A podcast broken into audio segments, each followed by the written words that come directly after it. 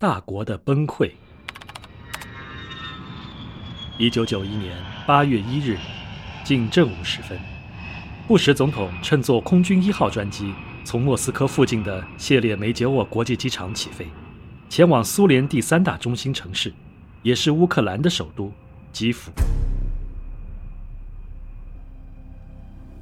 就在一九九一年初，美军将大约四十枚核弹头瞄准基辅。一旦发生核战争，一次又一次的核爆炸将把基辅烧成废墟，全城两百多万市民将丧生。然而，削减战略武器条约的签订意味着，即使发生战争，也不会有那么多次的核爆炸。就算发生最糟糕的情况，还是会有些市民能活下来。但是，布什此次基辅之行并不是要传达这个喜忧难定的消息。美国总统将带来一个完全不同的讯息。老布什的这次行程只是五个小时的中途停留，但是它的意义与时间长短无关。事实其实很简单，他相信仅有莫斯科谈判是不够的，他必须前往加盟共和国和他的领导人谈判。这是苏美关系的新局面。表明苏联的政治情况一日三变。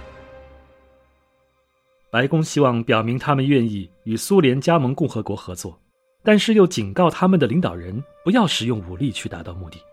布什政府中还没有人能够预见到苏联的迅速解体，以及数月之后乌克兰将在这一过程中起到的关键作用。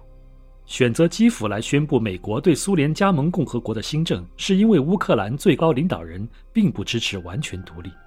反莫斯科力量在乌克兰虽然强大，但并不暴力。他们或许乐于接受来自华盛顿方面的新讯息。美国总统要访问苏联人口第二多的共和国乌克兰，这个消息让戈尔巴乔夫怎么也高兴不起来。乌克兰的领导人还不太愿意签署戈尔巴乔夫在四月大胆提出的新联盟协议。戈尔巴乔夫可不是不识。他完全理解乌克兰对于联盟未来的重要性，担心美国总统的访问会助长乌克兰的反苏势力，因此苏联总统尽可能地阻止这次访问。苏联方面提出了未明确的压力，可是基辅方面却相当平静，而且马特洛克是在征得了苏联外交部的同意后才开始准备的，现在一切已经准备就绪，准备工作不仅涉及美国人。还涉及乌克兰相关人员。